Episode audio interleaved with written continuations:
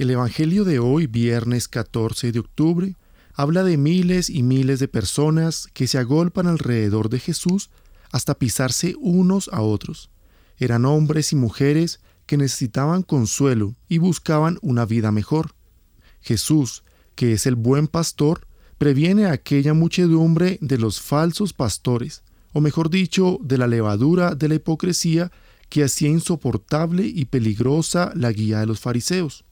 Distinto debe ser el comportamiento de los discípulos que escuchan y que siguen al verdadero pastor y maestro. Jesús introduce aquí una distinción preciosa.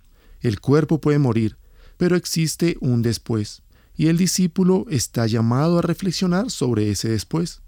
El después, sugiere Jesús, está asociado al corazón, es decir, a la vida interior, a aquel lugar en el que se produce el encuentro con Dios.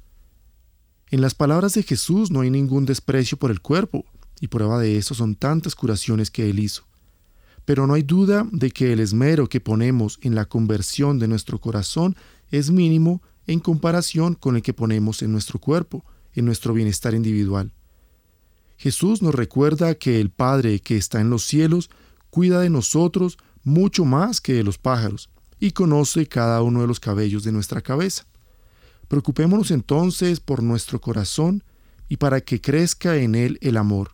Ese será un testimonio de gran valor para mostrar al mundo que sitúa el bienestar individual y material por encima de todo.